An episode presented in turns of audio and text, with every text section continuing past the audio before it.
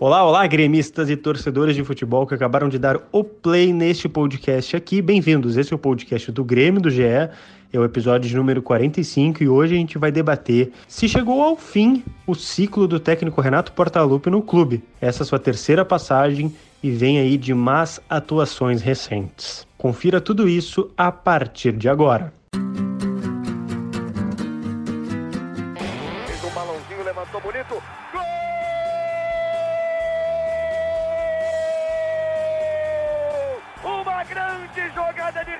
pela direita. Partiu Luan, dominou o lance, é bom, o lance é bom, o lance é bom, o lance é bom. Olha o gol, olha o gol, olha o gol. Golaço do Grêmio. Para Everton, chegou, fez a finta, outra boa jogada, cruzamento. Olha a chance, olha o gol, olha o gol, olha o gol, olha o gol, olha o gol. Gol do Grêmio. É isso aí, gremistas, isso aí. Todo mundo que está nos escutando aí, a gente quer saber se o ciclo de Renato Portaluppi chegou ao fim no Grêmio nesta que é a sua terceira passagem como treinador. É um assunto que gera debate entre torcedores, na imprensa também, e muito pelo resultado de campo, né? Nem sempre os números, mas também as atuações, o desempenho que tem ficado abaixo aí em algumas partidas pontuais, mas aqui a gente vai tentar analisar o todo, né? Esses quase quatro anos, dependendo quando você estiver escutando esse podcast, a gente grava aqui no dia 17 de setembro de 2020, né? A gente ainda não sabe se Renato continuará ou não no cargo, tem uma pressão aí por algumas saídas do clube, então é uma novela aí que terá os seus capítulos nos próximos dias. E hoje eu estou aqui com a belíssima, belíssima, eu já disse, na nossa edição de 50, tá? Nossa edição 50, vou trazer em vídeo Roberto Azambuja. Boa tarde, Betão.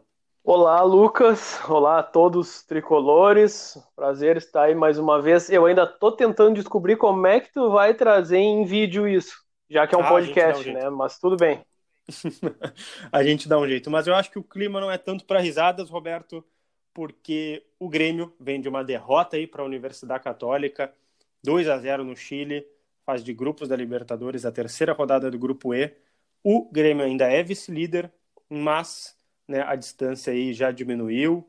É, entre o terceiro e o quarto colocado, né, que é a Católica, que é o América de Cali e a Universidade Católica, e agora ainda tem o Inter aí mais distante no grupo E.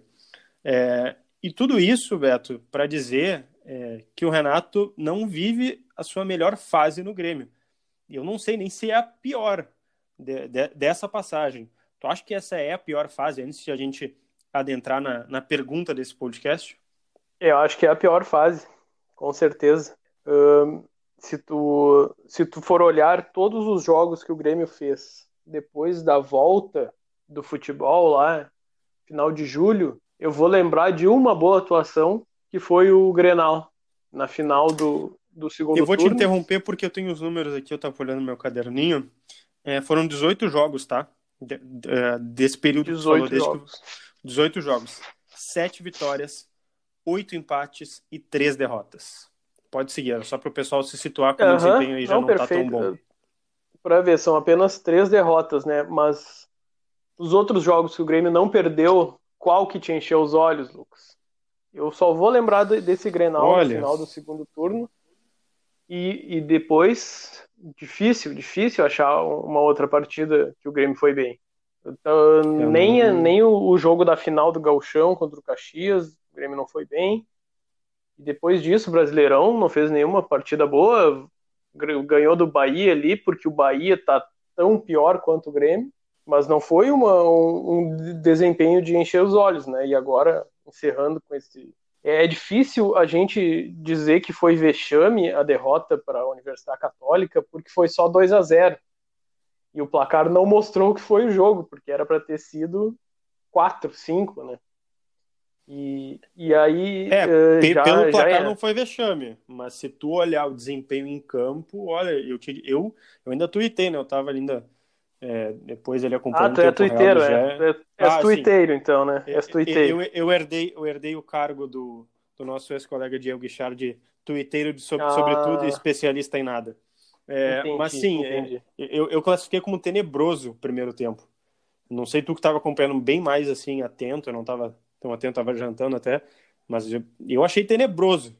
Achei, assim, um dos piores primeiros tempos que eu já vi do Grêmio, assim, totalmente desconexo com toda, todas as ideias que o Renato tinha. Não sei se tu tem uma outra palavra para tentar definir. Não só o primeiro é, tempo, mas Perfeito, é. Foi, foi terrível, né? O, o Eduardo Moura escreveu a nossa matéria que foi terrível. Eu, eu vou concordar, né? Não, não tenho muito outra palavra melhor que tenebroso ou terrível para esse primeiro tempo do Grêmio. Mas é, assim, é dado decepcionante. apático, né? É, é, decepcionante, total, total, um time totalmente desinteressado com a partida. Uh, não, não mostrou nada, nada, nada, nada, nada. Uh, no início, uh, tu assistindo o jogo, viu a, a Universidade Católica já em cima, fazendo tabela, finalizando, e o Grêmio assistindo, mas teve um lance que teve um contra-ataque muito bem feito pelo Luiz Fernando, que, que ele chutou cruzado para fora, acho que estava até impedido, né, Lucas? Foi, e, e, eu olhei aquele lance, ó, parece que o Grêmio acordou, parece que agora vai, né? E foi aquilo ali e deu, o jogo inteiro foi assim. Tanto que o chute que eu me lembro do Grêmio na partida foi do Diego Souza lá, aos 20 e poucos do segundo tempo. Um balão foi parar lá na arquibancada do San Carlos de Apoquindo. Que o Alisson, o Alisson faz a parede dentro da área escora, né? Isso, isso. E foi uhum, isso. Uhum. O, o, Diego Souza chegou da pena do Diego Souza na partida. E deu pena também da gurizada, que o, o Renato botou toda a gurizada para achar que ia resolver a partida no segundo tempo. Encheu o time de guris, botou o Guilherme Azevedo, Ferreira, nunca tinham jogado Libertadores na vida, Rildo.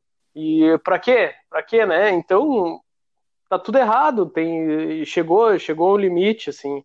Uh, a gente sabe que o Grêmio, nesses últimos quatro anos com o Renato aí, cresceu muito nas adversidades e depois que teve aquele, aquele resultado da vitória sobre o Bahia, a gente pensou, ó, de repente vai, vai, vai ser aquela retomada, né? E Sim, seguiu... o primeiro degrau da retomada, né? É, e, e seguiu, seguiu no, na mesma ladainha que foi no, das outras vezes. E esse jogo, esse jogo uh, foi bastante claro que serviu para até para para contradizer algumas coisas que o Renato sempre fala, né? O que me deixou bem característico desse jogo foi dele dizer, dele usar muito aquilo de, de que ah, ficamos três meses parados, estamos ainda adquirindo melhor melhor condicionamento físico, não dá para cobrar todo mundo. E ele pega um time que jogou cinco jogos, todos pelo campeonato chileno, e toma aquilo que a gente viu ontem. Então isso é, é, é, o, é o primeiro sintoma, assim, de que a coisa tá errada, sabe? E, e até ontem o, o, treinador ficava tapando o sol com a peneira, com toda aquela conversa que o torcedor já conhece, de que uma hora a bola vai entrar e a gente vai voltar a vencer. Ele até uh, chega, eu tô tranquilo. Até chega, é, Beto, desculpa te interromper, mas ele até chega a utilizar aquela frase, acho que tem noite que é dia, ou dia que é noite, não, não me recordo exatamente a ordem, mas enfim, dizendo que não é o que, que não é o normal, né? Tentando, é, tentando traduzir o não é o normal do Grêmio. Só que tem sido normal nesse ano, né, atuações abaixo. Não, não tão abaixo como foi contra a Católica, mas atuações abaixo.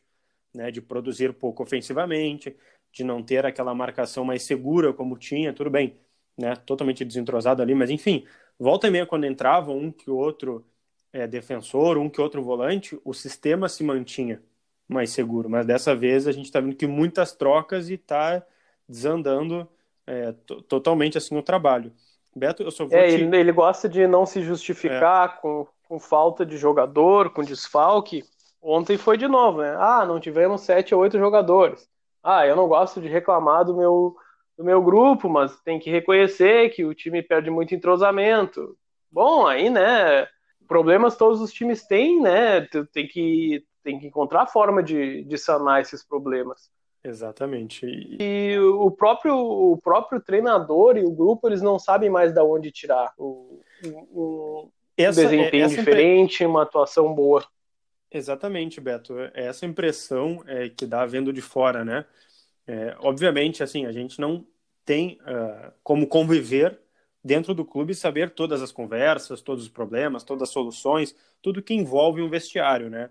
Mas o que a gente vê de fora é isso mesmo. Parece que não está conseguindo extrair mais. E não que os jogadores sejam ruins, porque eles já fizeram boas partidas, já tiveram bons momentos. Mas tem alguma coisa aí desconexa, né? Tem, alguma coisa desconectada, digamos assim. E aí, aí que vem para a pergunta do podcast, né? Se este ciclo do Renato Portaluppi como técnico do Grêmio chegou ao fim. E aqui a gente vai escutar alguns comentaristas, uh, Beto, para nos ajudar a responder, para ajudar a responder essa pergunta e, e, e, tentar refletir sobre esse Grêmio, né?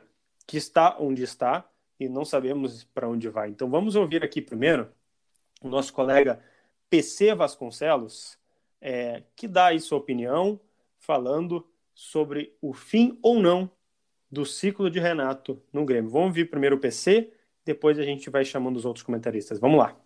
Salve, salve a todos. Não creio que o ciclo de Renato Portaluppi tenha chegado ao fim no Grêmio. Mas é necessário, nesse instante, é, uma grande reflexão sobre o que está acontecendo. É, entendo perfeitamente o discurso público do Renato, que não creio seja o mesmo discurso interno, mas há uma queda uh, no desempenho dos jogadores, há um ar de acomodação pelo tanto tempo de convivência e há um momento de cobrança. O caminho mais fácil é sempre mandar embora o treinador. E eu vejo de uma outra forma. É hora de conversar, é hora de refletir e é hora de cobrar. E se essa cobrança passa por afastar jogadores, por uh, afastar integrantes da comissão técnica, que assim seja. É, e também cobrar o próprio Renato. Será que Renato está acomodado? Será que Renato uh, se sente numa posição em que ele não precisa ser cobrado? Precisa sim. O Grêmio, desde a retomada do futebol, não jogou bem. E não me venham dizer que ah, ganhou, do, ganhou o Grenal e ganhou o Campeonato Gaúcho, mas não foi um futebol à altura do que o Grêmio pode apresentar. Então, não entendo, não vejo como que o ciclo de Renato tenha chegado ao fim. Mas o ciclo de Renato dentro do Grêmio precisa ser muito questionado.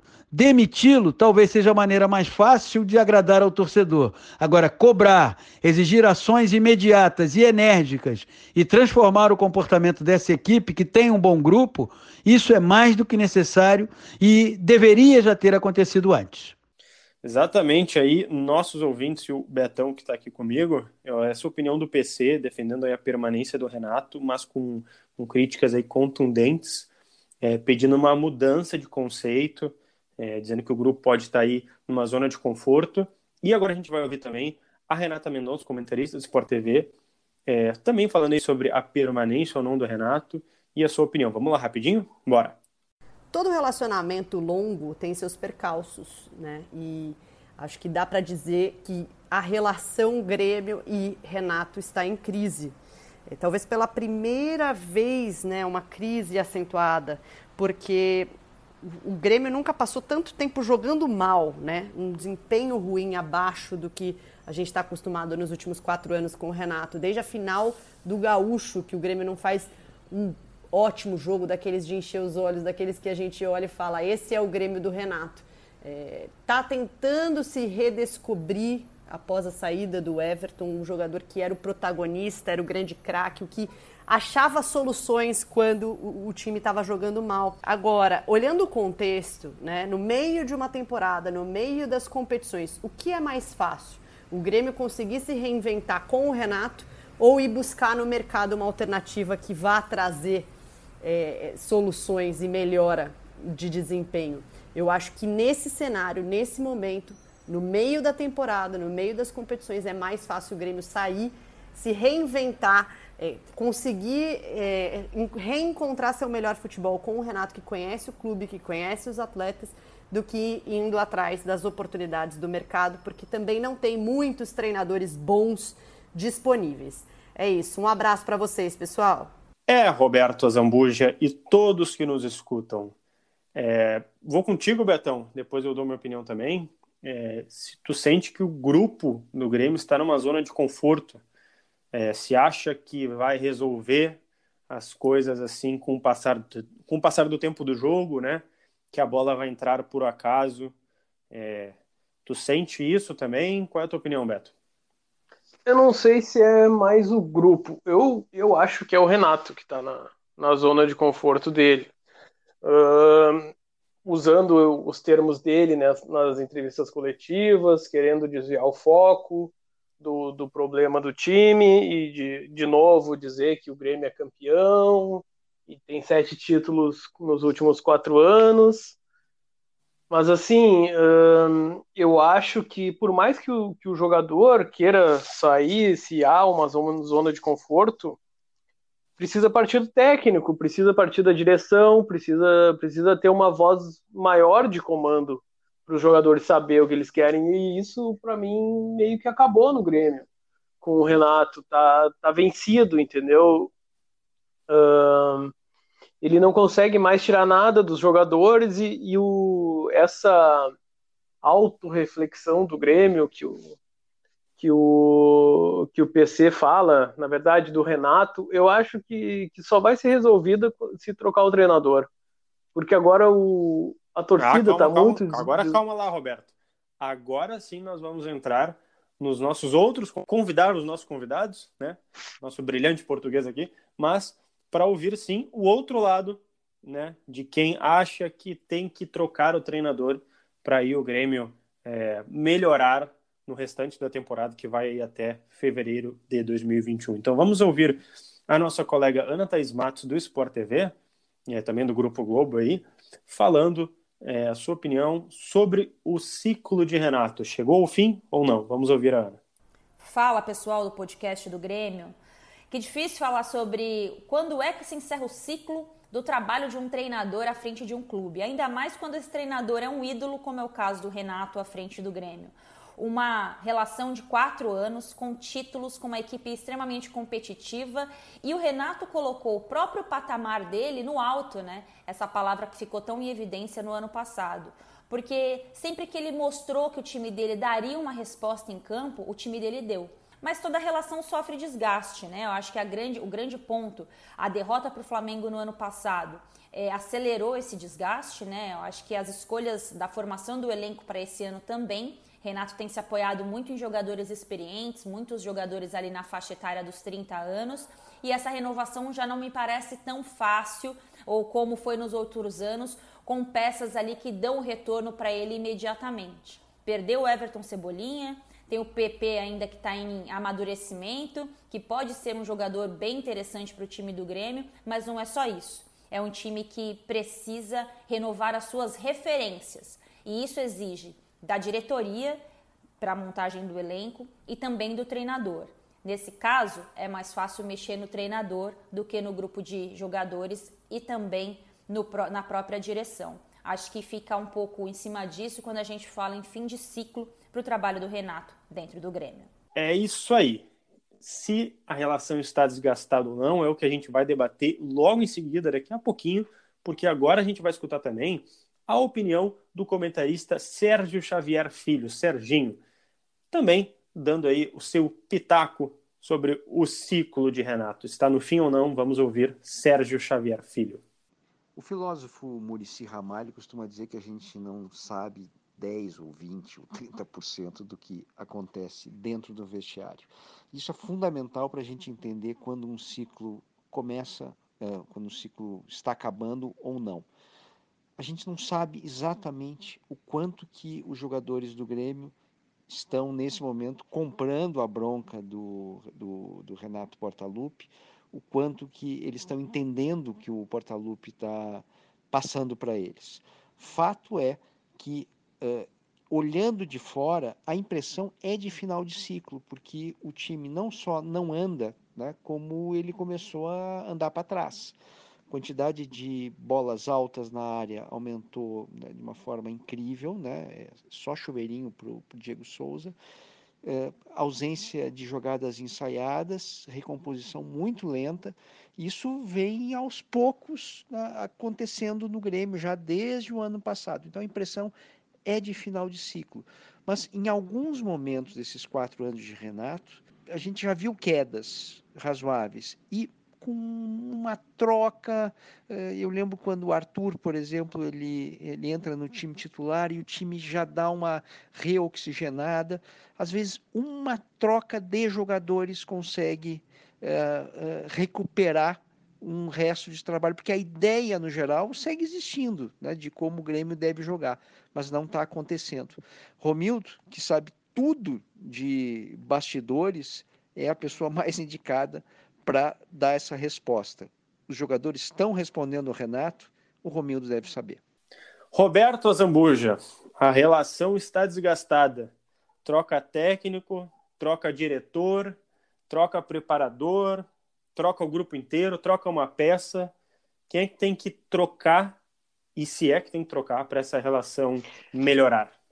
Lucas, tem que trocar o técnico, porque o grupo já está muito cômodo com as ideias do Renato. O Renato não apresenta ideias novas, diferentes, uma tática diferente para superar o adversário. Ele, o, as justificativas dele são sempre as mesmas, de, de que ele tem confiança no grupo, mas tem desfalques. Uh, ficaram três meses sem jogar, perdeu para um time que jogou cinco jogos recém tudo que ele que são as desculpas do Renato para esse mau momento do Grêmio estão caindo por tabela. Uh, com, com outros outros argumentos, mas são são as mesmas coisas em palavras diferentes, digamos assim. E, o discurso segue o mesmo, isso, Beto?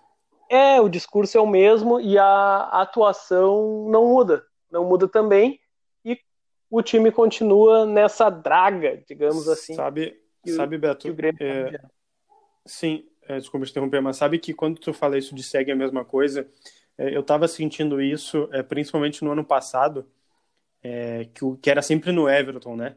Foi uma temporada de Everton, né? É, tudo bem que a, a gente né, a gente fez até algumas matérias que o Everton estava mudando seu posicionamento, jogando mais por dentro, mas ainda assim tinha um foco em um jogador né? A forma de jogar era com Everton. Esse ano, é, ainda tendo Everton, eu lembro de. Eu não vou lembrar se era o Grenal, tá? Mas acho que o primeiro Grenal, aquele do Beira Rio, que é o gol do Diego Souza, é, eu não lembro se é exatamente aquele, mas enfim, eu lembro de um Grenal que o, o Renato escala três volantes. E aquilo não é o, o, o, comum do Renato, né? Tirar o meio armador. Quando ele faz aquilo é, e, e, o time vai bem, né? Vai bem naquelas, enfim, mas, mas apresenta um futebol bom, não tão de encher os olhos, mas bom. Eu pensei, pô, o Renato achou um plano B de escalação, né? Não só aquele 4-2-3-1, os dois volantes, né? Um marca mais, outro roda mais a bola, faz o girinho, né? Os pontas sempre com as mesmas, os mesmos movimentos. Quando faz os três volantes, eu pensei, pô, que legal, ele conseguiu achar um, um, um plano B. Só que isso não, não avançou né? Eu acho que ele não sei por que, que ele não apostou mais é, nessa nessa tomada assim, é, porque eu achei que ali tinha um ponto positivo, mas ele não seguiu nem isso. Né? Ele preferiu voltar ao conservadorismo daquele esquema e aí a gente viu, né, que ele tentou é, Isaac, Luciano, Jean-Pierre ali, ainda agora mais recente tentou o Robinho e não não teve mais o, o, o mesmo resultado que estava tendo. É, é uma teimosia, né, Lucas? Eu acho que a palavra é teimosia de, de querer mudar, ele quer provar que, que ele vai eh, contradizer o que todo, toda a mídia fala, que, que critica o, o jeito de jogar do Grêmio, dizendo é, que o Grêmio só joga tá por uma bola. cova, né? Parece que ele está é, se afundando no, no, próprio discurso. E outra, né, por que, que a gente debate tanto isso, né? Porque é ele que está fazendo isso. É, é, o, é, o, Grêmio em si que está fazendo isso, porque o Grêmio tem muito potencial para não estar fazendo isso, né? Assim, é, é, é incrível é. que assim, tu, tu, tu, olha no papel, sei lá, os 20, 22 jogadores relacionados, cara, é, é um time que briga top 5 no Brasil. Então, assim, e daí tu vê o resultado em campo, cara, chega a ser chocante, né? Tu ter, uh, tudo bem que tu tem alguns cruzeirenses, alguns atletas que eram do Cruzeiro rebaixado, mas, pô, tu tem o Lucas Silva, que é um bom volante. O Orejuela solucionou um problema na lateral direita que o Grêmio vinha tendo problemas, né, de, desde o Leonardo Gomes, uh, desde a lesão dele, nunca teve um reserva tão, tão positivo. O Vitor Ferraz também estava indo muito bem na dobradinha com o Alisson. Então, tu começa a ver algumas coisas assim, pô, por que que não tá dando certo? Né? É, é o técnico, é os jogadores que estão acomodados, e isso tudo a gente está trazendo para a torcida, Beto. E aí eu, eu a gente está quase encaminhando aqui para o final do podcast, mas a gente precisa falar, né? O, a gente está gravando esse podcast na quinta-feira, é, tá te, teve protesto lá na arena na chegada do, do ônibus, né, da delegação. É, o, o, pessoal, é, acho que eram cerca de 50, 60 torcedores dizendo que o Grenal era obrigação, perguntando cadê o futebol do Grêmio. Eu acho que é a primeira vez que o Renato sofre um, um protesto tão grande assim. O Renato e o Grêmio também em si, né, mas nesse ciclo do Renato. E Beto, os próximos jogos do Grêmio, tá? Domingo, Palmeiras, de Vanderlei Luxemburgo, que tudo bem, não tem aquele futebol exuberante, mas é um dos melhores elencos do Brasil. E é o único de... em, em, que não perdeu ainda no Brasileirão, né? Isso, tem, tem, mais isso. Eu ia acrescentar esses detalhes depois, mas na semana que vem, na quarta-feira, depois do Palmeiras, tem Grenal no Beira-Rio, pela Libertadores. É, e assim, complica muito se o Grêmio perde, primeiro, pela pressão toda que está tendo, Segundo, tem inúmeros desfalques, a gente pode até trazer aqui depois. E terceiro, na tabela, o, o Grêmio depois vai para um tudo ou nada em dois jogos uh, sequenciais em casa. E, e, e, sem saber o que, que vai acontecer com comissão técnica, jogadores, né? E se eu não me engano, acho que depois do Inter ainda é o Galo. Eu tenho que conferir isso. Mas enfim, é uma sequência de jogos que o Grêmio não vai ter nenhum, uh, digamos assim, aqueles times da zona do rebaixamento que tu vence, sabe? E tu recupera. Não, não, não. São jogos complicadíssimos. E como é que tu acha que o Grêmio vai sair assim, Beto? Considerando que o Renato Olha, vai Lucas, ficar, eu tá? vou te dizer. É, não, eu acho que ele vai ficar pelo menos para esperar a resposta do Grenal. Então, eu te diria que esse jogo do Palmeiras hum. vai ser um, um, um banho-maria. Se o Grêmio vencer, se o Grêmio perder, não vai fazer diferença nenhuma. Eu não sei nem se o Grêmio vai jogar com força máxima. Talvez Porque da agora... forma que perder, hein, Roberto? É, Sim. mas aí tu vai demitir não? o técnico na véspera de um Grenal? Não é, dá, né? a gente que vive aqui no Rio Grande do Sul, se você não vive aqui, a última vez, a última ou a penúltima vez, não lembro se até a época ali do Zé Ricardo foi próximo do Grenal, mas a vez que o Inter demitiu o Aguirre, faltando quatro ou três dias para o Grenal, a gente viu o que aconteceu, foi o 5 a 0 histórico. Eu acho, eu acho também, agora eu vou concordar com o Betão aqui, até o Grenal ele fica. Até o Grenal não, fica, fica, eu assim. acho que fica, a não ser que, que ele seja demitido na sexta, no sábado. Ou que ele entregue o, o cargo. O resultado do jogo não... contra o Palmeiras não vai, não vai ter influência sobre a permanência dele ou não. Eu acho que assim, agora o momento o Grêmio vai se fechar e a direção vai falar, ó, a gente quer vencer o Grenal. A gente vencendo o Grenal, volta, a gente consegue ter um fôlego, volta tudo de novo. O Renato ganha mais confiança, o elenco ganha mais confiança e bola para frente. Se Exatamente. não ganhar o Grenal, aí tchau, Renato. É, eu acho que aí fica bem complicado porque a pressão já está grande. E Beto, a gente está fechando já aqui próximo aos 30 minutos, né, normais assim que a gente vem fazendo. É, tem uma situação curiosa, tá? tem a gente depois a gente até está produzindo essa matéria sobre o departamento médico do Grêmio, não incluindo só lesões, mas vetos, vetos clínicos, ou seja, algum jogador que daqui a pouco estava uh, gripado, como o Everton estava aí, é, ou alguém torceu o tornozelo, ou, ou foi preservado. Depois a gente vai lançar isso, mas tem vários jogadores que passaram pelo DM nessa volta do futebol. E por que, que eu trago esse assunto, Beto? Porque projetando o Grenal, é bem possível que a zaga seja Rodrigues e Juan. E vamos lá. David Braz, suspenso. Tomou vermelho contra a Católica. Paulo Miranda, ainda cumpre a suspensão pela briga no Grenal. Temos ainda aí o Jeromel. Jeromel e Kahneman. Jeromel, é, o Jeromel, a gente ainda, hoje, é quinta-feira, né, seis horas da tarde, a gente ainda não sabe se teve lesão ou não, mas pela cara dele, pelo gesto dele de sair logo, pouca coisa não é. Então, uma dúvida, pendendo aí que não jogue, né? Kahneman. O Kahneman se recupera, se eu não me engano, um ou dois dias antes da quarta-feira, antes do Grenal. E o Renato não costuma colocar jogadores que termina-se o prazo de lesão diretamente.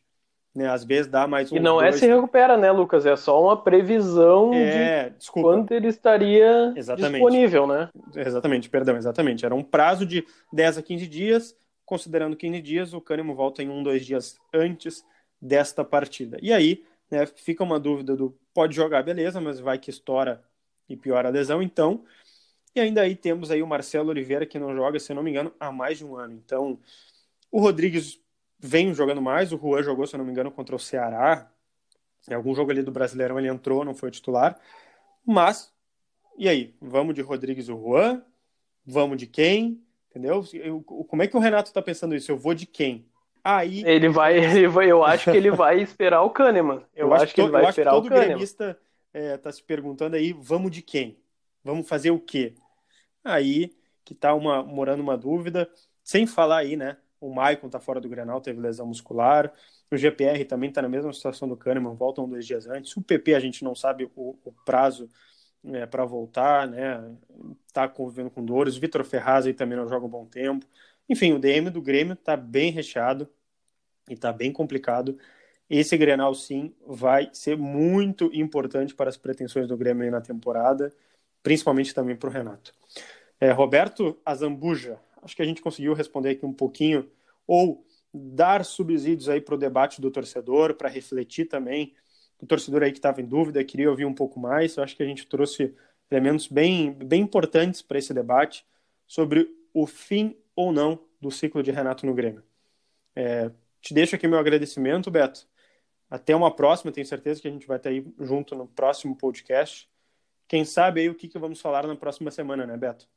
Bah, fica é, é uma semana que não tem como imaginar como é que vai estar na quinta-feira que vem, quando a gente estiver gravando o podcast do Grêmio. Mas valeu, Lucas, valeu pelo convite mais uma vez, um abraço a todos os gremistas e vamos aguardar aí o que nos espera nos próximos dias. Exatamente. E você, gremista, você, fã de futebol, qualquer um que esteja aí nos ouvindo, a nossa brilhante audiência, vocês sabem onde nos encontrar, encontrar os outros podcasts, perdão, também as notícias de Grêmio, né? Vamos lá. ge.globo barra podcasts. O GE Grêmio tá lá. ge.globo barra Grêmio. Todas as notícias de Grêmio atualizadas todos os dias. É só clicar lá. Ah, não quer ouvir pelo, pela web ali, pelo, né, pelo navegador? Temos aplicativos também. Vai no Spotify, vai no Google Podcasts, vai no Apple Podcasts e estaremos lá. GE Grêmio, é só pesquisar ali na barrinha de pesquisa, tá tudo feito. Beleza? Até a próxima semana. E aí, o que você acha que a gente vai falar no próximo podcast? Até a próxima, um abraço.